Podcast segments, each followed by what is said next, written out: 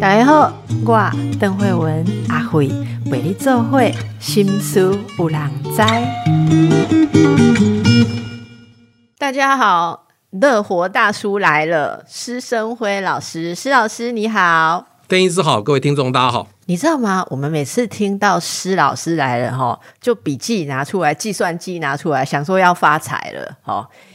哎，可是这一次 我们要看你的书，叫做《富贵荣华》。外北盖小近景，我想大家也是觉得说啊，所以这一次要讲的存股或者是什么新概念，可以让我们富贵荣华？哎，其实不是，施老师哈，超越大家的想象。诶，他。已经不是学霸跟斜杠可以形容的哦，我已经找不出形容词来形容的。富贵荣华是我们施生辉老师新的电影剧本，也是你的电影剧本处女作，是这样讲没错吗？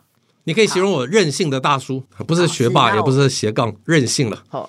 那我们重新再来一次。今天我们介绍任性的大叔，来启发我们如何可以过得更任性。不管你几岁，都可以呃更丰富。哎，这个富贵荣华，老师，你什么时候开始写剧本啊？就是我二零一八年考上台艺大硕士在职专班的时候，有一堂课叫做电影剧本与分析嘛，老师是蔡国荣。那那堂课学期末的时候就要交一个剧本。所以我是被逼着要写这个剧本的，但是呢，我其实因为我听那个我爸爸的朋友一个故事很有趣，所以我就用我爸爸朋友的这个故事作为原型，然后慢慢有一些是真实的，大部分是虚构的，从他那个故事开始引发出来整个电影剧本的架构跟故事的情节。对，好，虽然我们都要鼓励大家买书，但是你还是要告诉我们一下，所以那是什么样的故事？大约是什么样的故事？那个我。爸爸有个好朋友，我都叫他阿贝，那就是书中的圣杰。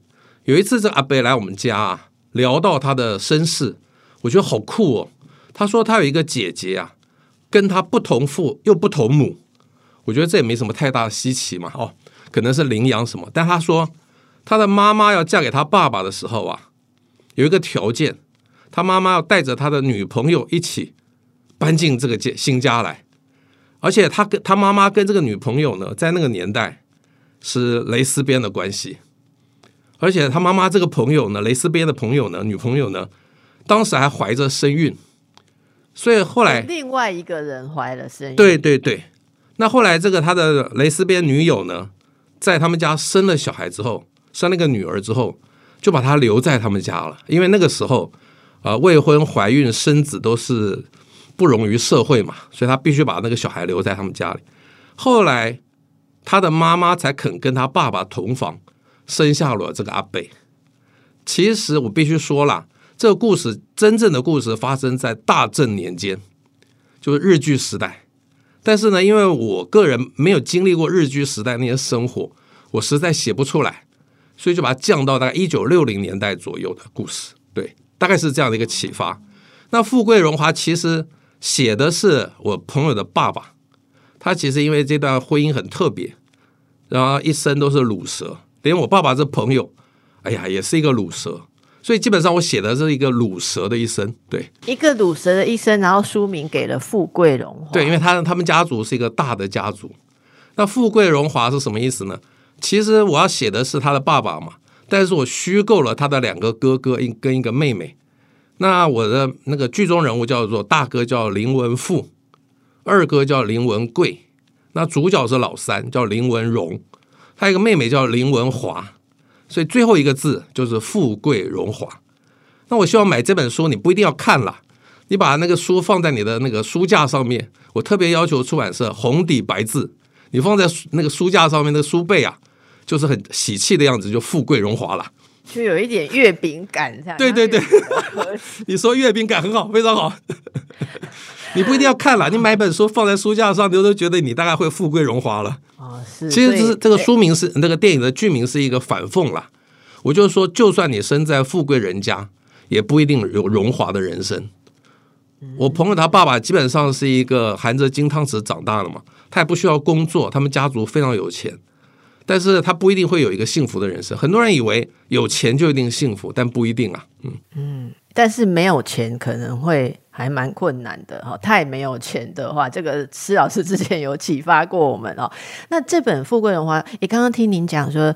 诶，把时代把这个阿北的故事时代稍微搬移，也看出您对于写作的这个严谨，因为你要写你能够掌握的时时代区间，这里面有很多真人真事的台湾历史背景，例如说里面有跨到二二八事件、白色恐怖啊，蒋介石去世。啊，还有九二一大地震、三一一海啸，还有写到台视开播。还有，对对，我的第一场戏就是台视开播，嗯，就是民国五十一年的时候，他们是一个大家族，第一场戏就是大家族吃饭，当然显示着大家族跟人家不一样嘛，所以他们那一年吃饭的时候，他爸爸说：“我今天带大家一起来看台视的开播，台视开播就是蒋介石的一个讲话哦，所以其实牵着当时的历史，对。”是，所以对你来讲，在创作当中让那个背景很扎实是很重要的，你会很看重这个部分。这这个部分其实是我的老师蔡国荣在看了我的剧本之后，他说：“你的时间既然拉长到五六十年，你应该把很多台湾的历史，那巧妙的牵进去，变成一个时代剧。那之前或许大家看过一部电影叫《阿甘正传》嘛，《阿甘正传》把美国非常多的历史牵在一个虚构的故事里头。”所以我觉得啊，我可以怎么向《阿甘正传》致敬效法，所以我就把很多的历史事件摆进去。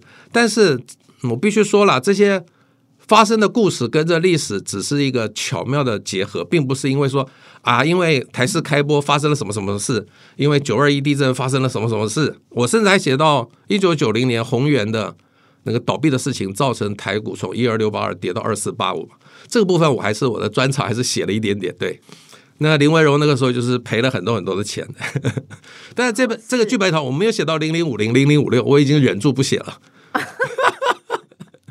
可以留待下一本了哈，可以留待下一本。然后这个你说你其实是花了很多时间写这个，包括设计人物之间的关系啊、剧情走向。其实我光是想到这些历史事件，你要写就觉得它真的就不是一个小品呢，是像时代剧的格局哎。所以你你是投入很多，是不是？写了多久？哇，其实前前后我没办法算，因为从那个上课开始写嘛，其实到了。一年级上学期结束，就课程结束的时候，老师只要求我们写一半啦，不可能写完。那后来我就一直把它写下去了，因为我觉得这个故事蛮有趣的，而且你知道吗？写剧本最大的乐趣在于你知道你的头是什么，你的尾巴是什么，但是你怎么把头串到尾巴去？好，这个是其实要花很多很多心思去想。那个时候觉得写剧本也不难啊，反正把故事编好就好。但后来发现，你必须怎么样？要写个分场大纲。每一场戏是什么？你要很确定，慢慢写，慢慢写，就会觉得越来越长，越来越长。其实后来那个蔡国荣老师跟我说：“生辉啊，你这根本不是电影剧本了，你这是电视剧嘛？你时空拉那么长，那个主要的人物就超过十个。我想这不是一般现在台湾电影这种小品电影能够承载的，你知道吗？现在台湾的小品电影大部分都讲小情小爱嘛。那我这个人已经快，他发生的事情就只有一天呐。对。现在流行这样，只有一天。但是我就是喜欢拉长到五六十年，因为我要写这个这个圣洁的爸爸，就林文荣，他一生的故事嘛。所以他一生从他结婚一直到最后，当然他没死了，但那时候已经八十几岁了。对，所以那时候我企图心很大，甚至我觉得我不只想学《阿甘正传》，我还想学谁？马奎斯的《百年孤寂》。就是写一个大家族很复杂的故事，对，里头有一些恩怨情仇啦，甚至有一些怎么样性爱啦、禁忌等等。有啊，在这个书的这个文宣，这个写说有台湾早期的豪门秘辛。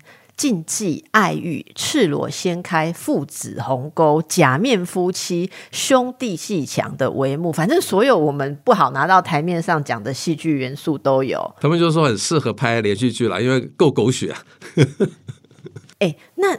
你你本来写很多理财书啊，从二零一二开始，对不对？只买一只股胜过百分之十呃十八趴嘛，哈，胜过十八趴，所以你是畅销理财作家。可是后来我们知道，原来你从小最大的梦想是写电影剧本。那这个电影梦你是怎么样偷偷的抱着抱了一辈子，现在才开花？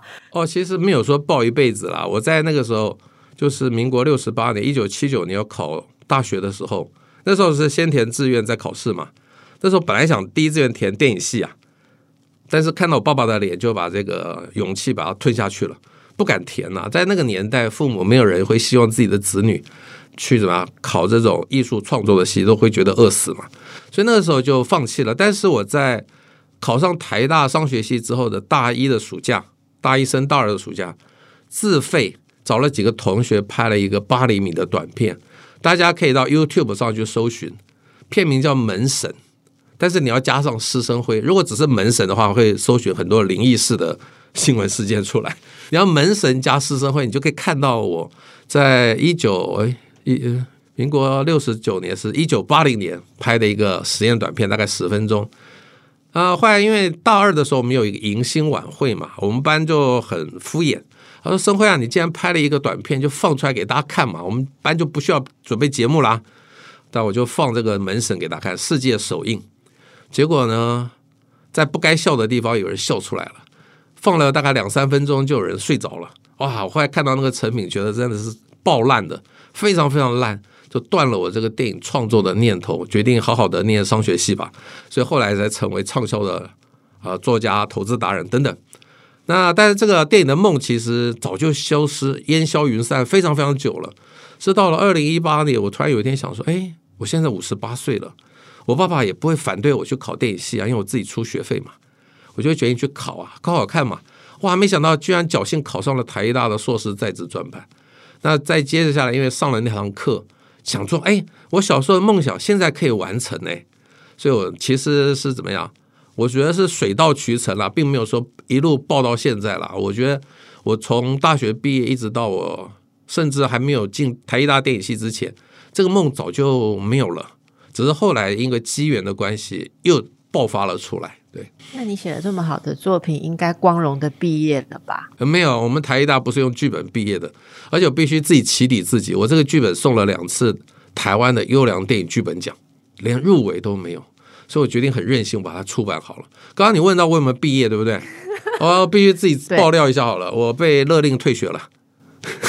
为什么？不是行为不检点，因为我觉得，因为这一次。Covid nineteen 的事情啊，从二零二零年一直到延续到今天嘛，我其实一直希望能够出国旅行，但是这三年都不能出国嘛。那我年纪越来越大，我觉得呢，一旦开放出国，我要疯狂的出国去玩，因为时间已经不允许了嘛。我浪费了三年，所以我决定把未来的时间留给自己更想做的事情。那我有没有拿到这文凭，看来也不是很重要，所以我决定不写论文了。台大毕业有两个条件，第一个你要写一篇论文，第二个就是拍一部四十分钟的短片。基本上拍短片我要花很多的钱，我这个人超务实的，我觉得不拍不拍片子好了。虽然有那个钱，但我觉得没必要花了。那写论文呢？我觉得好像它的重要性没有比我出国旅行重要。以我这个年纪来看，所以我就决定不要写论文了，我要出去玩了。那学校叫我要缴学费啊，那我就想说，我都不写论文了，不要毕业了，我连学费都不要缴了，所以就被学校勒令退学了。刚才这个无意中问到的例子啊，我今天本来没有要谈理财，又听到了一段精打细算的这个理财规划，这就是让我复习到上一次访问您的时候，你有说到这个乐活的。中老年我们要有的一些态度，例如对生活中什么东西是呃要放下，什么东西要放开，要有一个忠于自己、对自己诚实的标准。诶，我我记得，因为那时候觉得很受启发。刚才我们又听到了一段身体力行的故事哦。诶，那五十八岁你要去念一个新的研究所，有心理障碍过吗？当然有啊，你要去面对很多很多年轻的同学。我觉得第一天上课之前我很挣扎，你知道吗？因为我不知道我跟他们之间是不是会有很大的代沟，而且我最挣扎什么事情？我想说，我是不是要该去买一本笔记本？上课的时候抄笔记啊？我还是买了。就到了课堂，觉得好尴尬，因为其他同学都拿出 notebook 来记，我一个老头拿着一个笔记本用圆珠笔在记。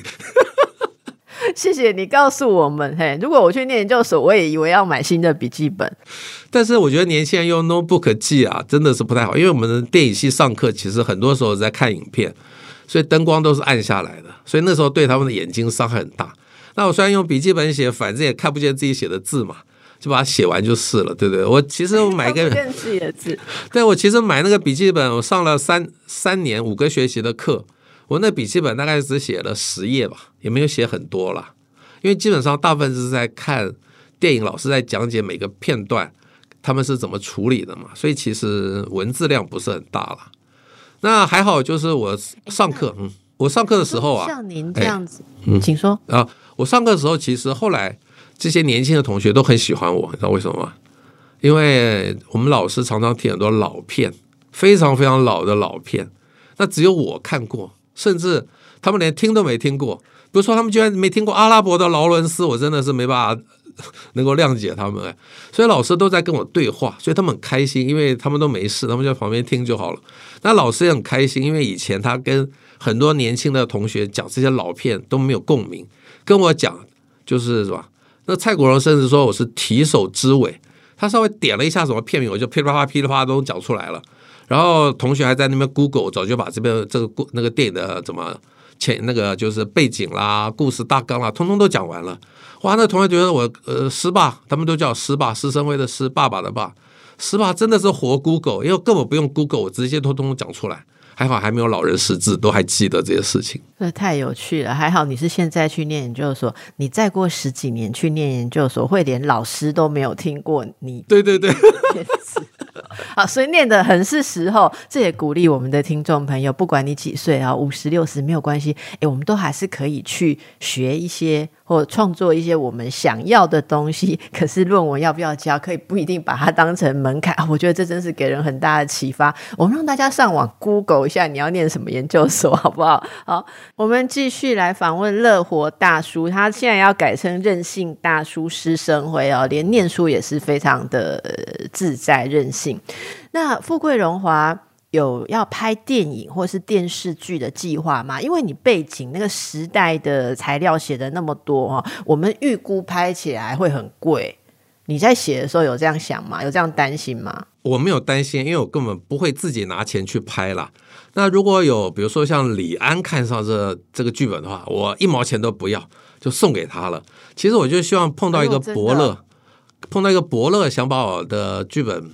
改编上那个电影或电视剧都 OK，那他要改成什么样子都没关系，因为我也认识那个《傀儡花》的作者陈耀昌医师，他就说那个斯卡罗改的他其实是有点生气，但我的剧本如果被改编成电影，他要怎么改都可以。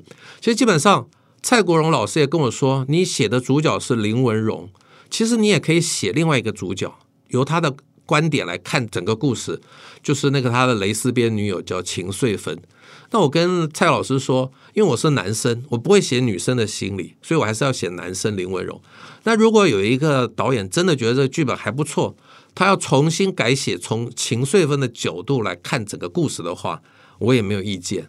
对，那蔡国荣老师有一天跟我说：“申辉啊，你你有一场戏啊，林文荣跟李秀珠结婚呐，因为是大家族，你说那场戏要席开百桌。”我说这有点，他说这有点贵耶，你有没有想到这成本要花很多哎？我说我不用想那么多，好不好？我就先写出来，到时候导演拍十桌也没关系啦。但是我写剧本有一个任性的地方，就我爱怎么写就是怎么写，我不会先想到说他未来的拍摄的难度或者成本要花多少。而且各位，我必须讲一件有趣的事情，是我开始写之后才懂的。他说剧本里头绝对不可以有形容词啊。不能说那时迟，哎，那时迟，那这时快，没有这种形容词的啦。这时迟啊，这时迟，那时快，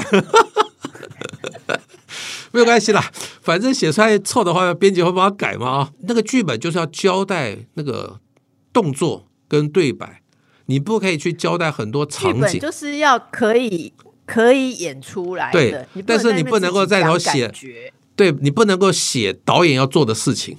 你不能把敬畏都写出来，说要从哪里拍哪里拍，那导演会很生气。所以基本上把那个那场戏的动作跟那场戏要讲的对白写出来就好了。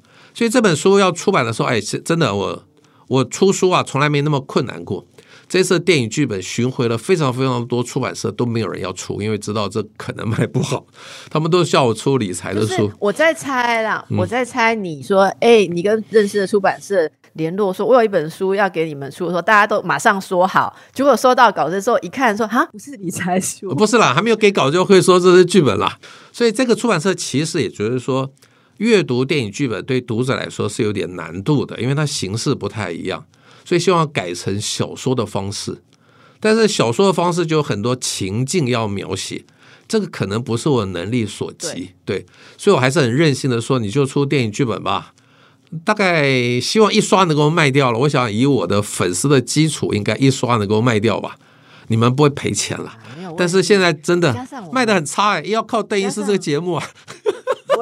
我也靠我靠我们的听众，对，靠邓医师这么广大的听众，对对对，听众，哎，我觉得这是一个精神。还有像我，你看我们大叔讲的啊。我我觉得光是感染这个气息，买回来供着都值得。你看放在那里有月饼感，那种桂荣华姐看透这一切。我我我我也有我有得到一本的，谢谢老师送我一本，我也要把它摆起来好。但是刚刚我们听这个内容，呃，其实是老师是自谦了，就说的很轻松哈。但事实上我看了，我觉得这里面所描述的透露的人生观。人生观的洞察其实是非常细腻跟非常深的。那不管是呃这个蔡老师哦，或者或者是施大哥，诶，我想我不知道你们是不是有讨论或什么，但是这里面很多地方，其实你回顾生长的这个历史，有很多可能是你上一代。他们带在脑子里、心里面的事情，可是，在背景当中，呃，会对我们有某种震动。我我自己以以一个学心理、做心理的人来看，是觉得很多地方触动。那当然，讲故事、仿故事的难处，就是我又不能把故事内容讲得太破梗，那就是还是鼓励大家去看。然后，那当然，大家就除了看这个之外，深深受到启发的，就是说。你刚刚讲的那种心态，这疫情真的拖了很久。这对我们中年人来讲，哈，其实我我们之前，尤其我又在医疗圈，我我周边很多人都躲着，就想能躲就尽量躲。可是到最近开始就觉得说，我们这种年纪有几年可以躲？左三年，右三年，哈，这一生有几天那种感觉啦。所以那个。老师，你是怎么样时时保持你那种，就是这种那种有很多拿捏嘛，对不对？我们听众朋友有很多问题啊，像他们问说，我们年纪大了要保护身体，要健康，能够不染疫就不染疫。可是慢慢开始有人问说，啊，这样活着跟没有活着差不多。像你说，一旦开放出国，诶日本快要解禁了，你要去吗？你要冲第一个吗？哦，会我会，对。但是我在日本我常常去了，其实我很想去很多欧洲的国家。哦，因为什么法国、德国、瑞士我都没去过，英国也没去过，真的觉得说，我觉得以年纪来说啦，旅行我的态度就是说，趁还年轻的时候，比如说六十几岁的时候跑远一点吧，七十几、八十几不太走得动，如果还活着的话，再走近一点的地方吧。日本相对近嘛，容易去嘛。其实以年纪来说，我觉得我要先去远的地方。那南美也没去，你知道南美很难去，因为是要花很多的时间搭飞机，要坐二三十个小时。对对对，我上次去古巴也坐了这么久了，所以没关系啦。所以其实就是因为要坐很久的飞机，所以越年轻去越好。所以我的旅行的计划是先去远的地方、难的地方。呃，如果七七八十岁还在的话，再去日本就好了啦。哎，那像你这么乐活的人，今年疫情爆发，你有受到影响吗？呃，我觉得没有受到太大的影响哎，对我现在就在台湾旅行嘛，那其实我的演讲啦、通告还是很多，所以没有什么太大的影响。但我觉得去年大概五六七月是影响比较严重，那个时候真的很恐慌啊。那现在这个 COVID 那个什么 Omicron 好像大家已经跟它共存了，对，所以我觉得我的生活没有太大的影响，尤其是我决定不写论文之后，完全没有压力了，对。嗯嗯，其实你说到这一段，你那时候做这个决定的时候，好像有在脸书上面写了一点你的心情，对不对？对对对，决定不。我觉得我一开始开始过这种第三人生的时候，我一直鼓励每一个读者或粉丝网友，呃，退休的时候一定要有一个梦想，然后这梦想一定要把它实现。但是过了几年之后，我突然发觉不一定要实现啊。在那过程，你如果很享受，那过程很棒，最后不一定要有结果。我觉得人是常常应该会变的，你不要一直坚持要完成的梦想。如果最后把论文写完，花了很多时间写论文，压力很大，因为你你知道现在绝对不能用抄的嘛，马上就被人家抓到嘛，所以 所以压力很大。我要不要过这么痛苦的日子呢？我会想想放弃，我觉得就海阔天空了。所以我觉得每一个人对事情的看法一定会变化，你不能因为你之前说要坚持梦想要完成它，你现在怎么可以不完成呢？哎呀，就任性一点吧，我不想完成就不完成嘛，你管我那么多干嘛？对？我觉得其实过程最重要。我觉得上电影系的课最棒的就跟这些年轻同学在一起，你都不知道会发生什么事。比如说啊，有一次一个同学就是叫吴正雅，他带我骑重机，哇，在台北市六座高架桥上面兜风。那没想到你居然碰到周丹薇，跟你是同学，在一起上戏剧表演的课，哇！那全场我是最兴奋的人，因为很多年前不知道周丹薇是谁，不知道一个大明星，当年的类似就是现在林志玲地位的第一名模，跟大家在教室里头跟大家一起即兴表演，那个人就是大美女、大明星周丹薇。她是学生还是老？她是学生啊。她也来台艺大，为什么他还要上这种课？她来台艺大戏剧系做硕士在职专班的学生啊。那因为我有选修戏剧系的课嘛，所以就跟她同台，哎，我还可以跟她一起演戏。他为什么还需要修这个课？她已经是这么专长啊。哎，那个徐若瑄不是也去念了吗？其实很多演艺人员也希望说，在怎么样拿到一个文凭，也是一个很光彩的事情，因为这些人以前可能。就是工作很忙嘛，不太可能拿到一个比较高学历的文凭了。他现在硕士在职专门给他们一条路。那周丹薇是很认真的人哦，对。那有一次我就记得很开心，因为那个学期末有一个聚餐嘛，那个周丹薇比较晚到，我的所有的同学都把我旁边的位置空下来，就准备留给周丹薇。我现在跟周丹薇也是好朋友。结果 PO 了那张照片哦，好得意哦！在吃饭前跟周丹薇拍那张照片，立刻 PO 脸书。我太太回家都不跟我讲话了。就是说，可是我我我真的觉得好敬佩哦，就是敬佩你刚刚是一种敬佩，现在想到周丹薇她竟然还能够去上这个课，我我觉得以表演来讲，呃，不好意思，他可能。实战经验或懂得都比台上的老师多得多，然后更不要说是身边的同学。我我觉得，我我我真的我真的觉得好敬佩哦！哎，既然是师大叔的朋友，不然可以帮我们发个讯息，有没有有空也来我们节目跟大家分享？好啊，好啊，没问题啊，我的荣幸啊，记忆着他，我我的荣幸啊。但是，哎，我我我觉得很棒。你知道，我现在有时候想说来去念个什么，不管是进修什么哦，坦白讲，我会想到说。诶，啊，那里面都是可以当我小孩的人的年纪呀，然后他们会想说，哈，你混了这么久，所以你还要来学这个开头的东西。可是我觉得这种态度很重要。我虽然不知道他那个为什么要去，真的是呃，觉得是重新一种实现还是怎样，但是他应该会把论文写完哈。他会写完，他会很努力的写，他正在写。太有趣了，哇，我们我这我的同学真的有可以做我女儿的，有。有大概三十岁左右跟我也是同学啊，真的是可以做我女儿啊，对，甚至老师都快可以做我女儿了。那你刚刚讲的那种，嗯，就是也也不一定要执着说要拿到证书或者是文凭哦，这个是对我们五六十岁的人很很适合的一个态度。不过我很好奇，如果对年轻人。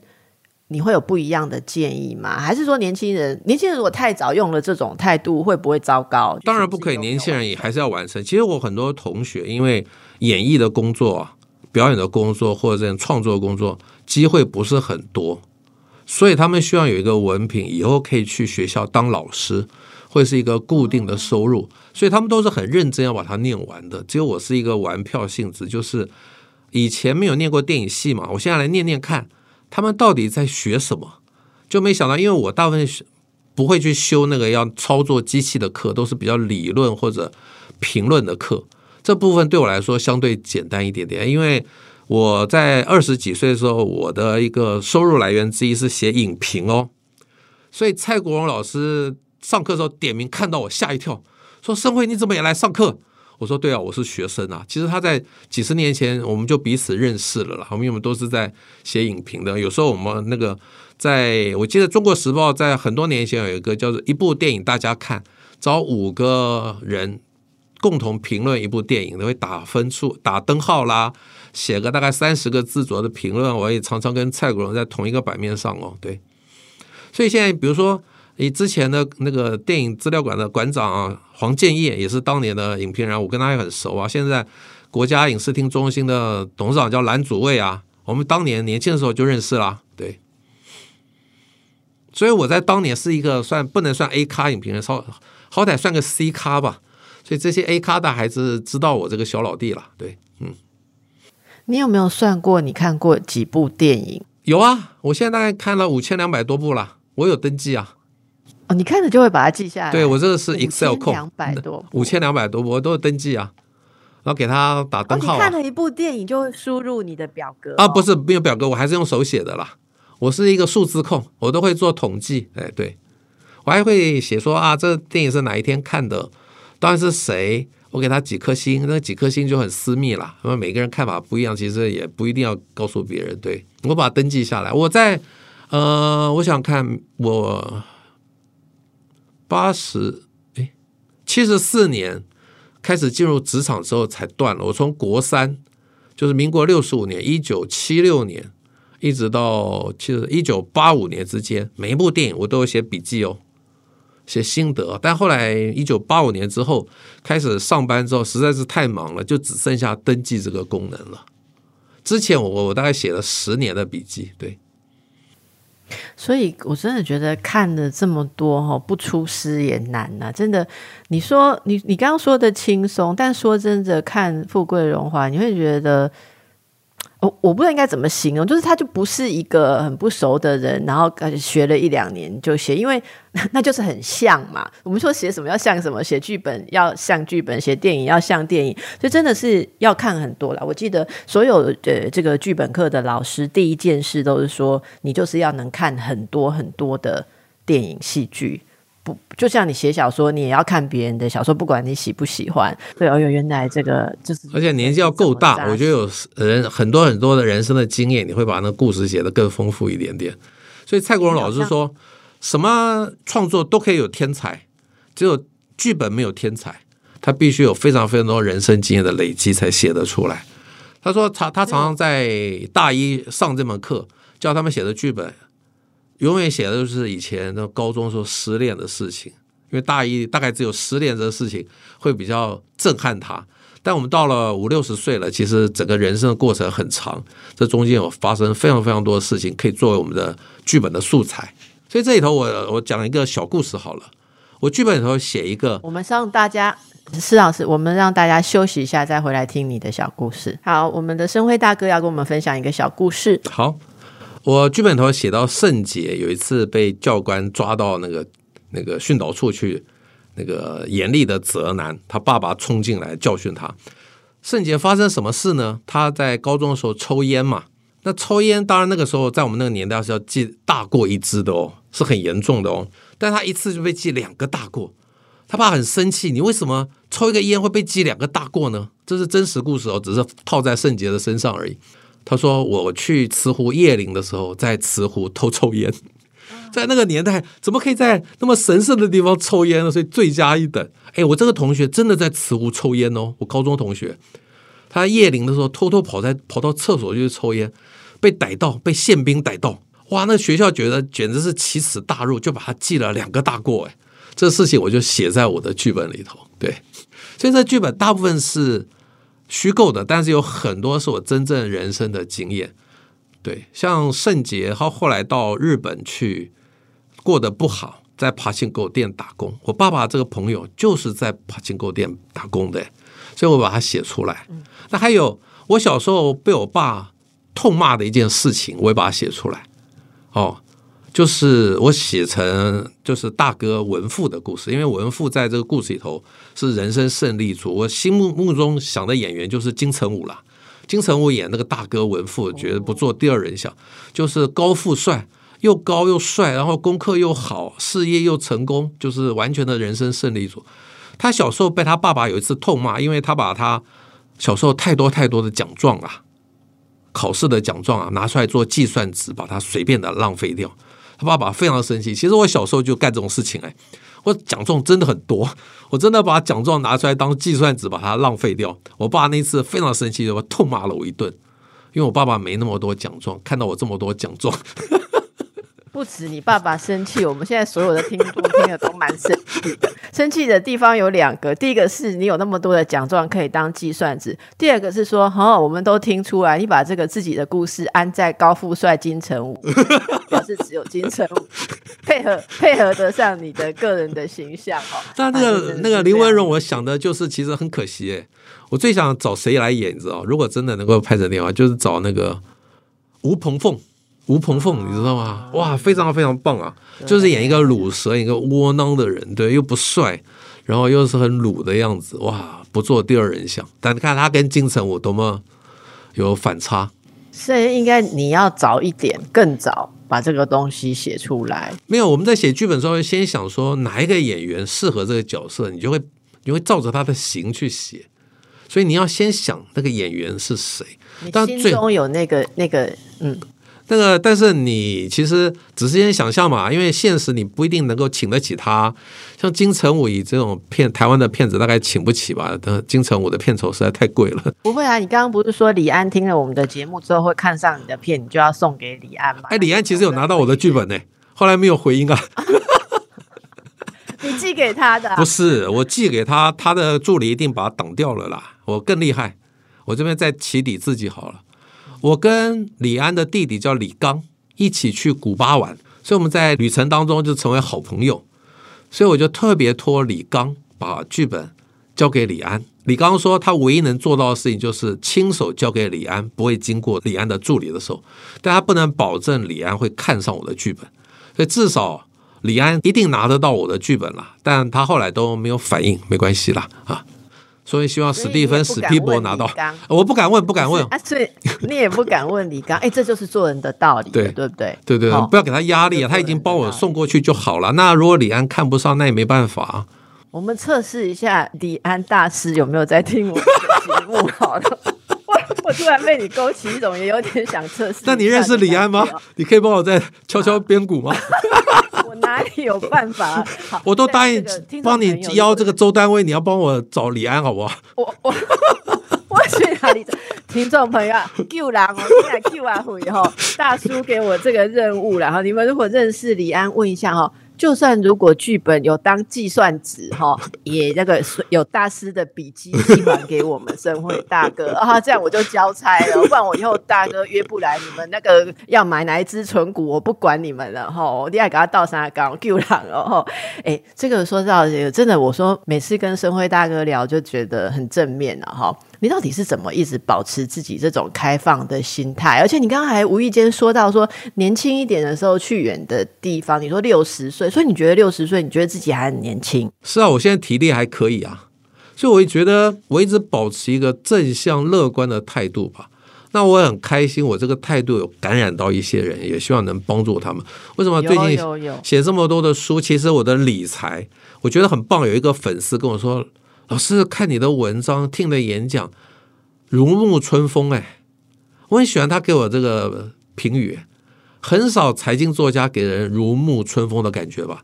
可能很多怎么样这样写心灵励志的书，像邓医师，你一定给人如沐春风的感觉。但财经作家给人家这种感觉不容易。如沐春风 不会，我们都带给人家从历痛苦。心酸心伤，我现在要学习如沐春风感，对对对。所以我觉得其实就是我能够保持这种态度，真的跟我后来不断的交新朋友有关系。因为新朋友带给你新的体验、新的知识，我觉得这个非常重要。当然，上次上你的节目说要交新朋友，说其实老年不该交新朋友，很怕被骗财骗色嘛。但我觉得，我觉得新朋友是其实是我现在生命中最大的能量的来源。嗯。这些新朋友，有些人跟我同年，有些人小我很多，甚至可能就二十几岁，我都觉得很棒啊，嗯，因为你永远不知道新朋友会带给你什么事情，这是最，我觉得甚至新朋友比旅行更充满了好奇，嗯，旅行现在已经不太好奇了，因为资资讯太多，你都知道去哪里吃东西，要去看什么，在哪里完美打卡，通通都知道啊。那新朋友可以带给你什么呢？没有人知道，有的时候是呃。没没意思的东西也没关系啊，然后总是有朋友会带给新的东西。嗯，你你交新朋友的时候会很 open，例如说让别人带给你新的看法。会会很打开嘛？有很多人觉得年纪大了交新朋友都是好为人师，都在给人家意见，所以交了再多的新朋友，自己也没有得到任何新东西。我觉得我的新朋友真的那个知识渊博的人实在太多了，我在他面前其实不太敢提，只是他偶尔会问我一下投资，我赶快讲零零五零零零五了，他也有受用就好啦。但我觉得我在这些新朋友身上学到非常多多的东西，而且我现在新的一群朋友都是文史。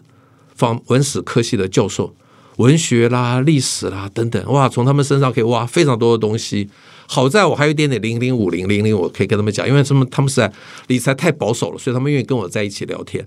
但是我跟我在一起聊天，不是只聊理财了，我多少有一点，他们也觉得很特别的东西。比如说我的一个人生态度，我这个人就是给人家很怎么交往的时候很 nice 啦，很亲切，他们都愿意跟我交往。那我觉得就是透过。一个朋友一个朋友的带领，你会交到很多新的朋友。嗯。好，就是今天呢，还是听到了很多乐活的人生智慧跟哲学，因为这是没办法，就是师生会老师在的地方，就会一直散发出这些讯息。虽然我今天真的是很认真的说，大家一起来读《富贵荣华》，然后希望他赶快可以编成剧啊哈。但是老师真的很自谦，很很谦虚啊哈。就是，但这绝对大家其实好好的读读这本书哈，不是只是一个诶研究所的剧本练习。好，你会看到很多呃触。触动你记忆的事情，就像我刚刚讲的，哎，有很多你生活在这块土地上，哎，过去到现在，可是你听着长辈口耳相传的事情，好，那是非常的细腻，而且描述也是非常的人物的刻画也是非常的细腻，而且我们也挖到了一个秘密，哈，就是这个奖状。哎，多到当计算值，然后是原来申辉老师心目中自己是像金城武一样的人生胜利组这么样的帅，这就是你正面不是啦，呃，那个金城武还是我的目标啦，我还是差他很远很远了，好不好？哎，不用这样说，就让我心里这样暴力解读一下哈，你内心就是金城武，所以我们内心一定要对自己很正面的想象，才可以像施大哥这样永远这么正面哦。好，那么呃，富贵荣华好。富贵荣华，也看书的看书，想拍电影的可以也跟我们联络，也可以，我们会帮你接头，好，帮你接头。那那个李安大师，如果你有拿到那一本《阿天流浪》的这部哈，修仙集嘞，我稍微翻一下，这个我们一起狂想，好，一起狂想，好好，那就我们一起来期待周丹薇喽，哈，大家当年的偶像喽，哈，好，非常谢谢石大哥，也祝福你的这个富贵荣华，祝福大家。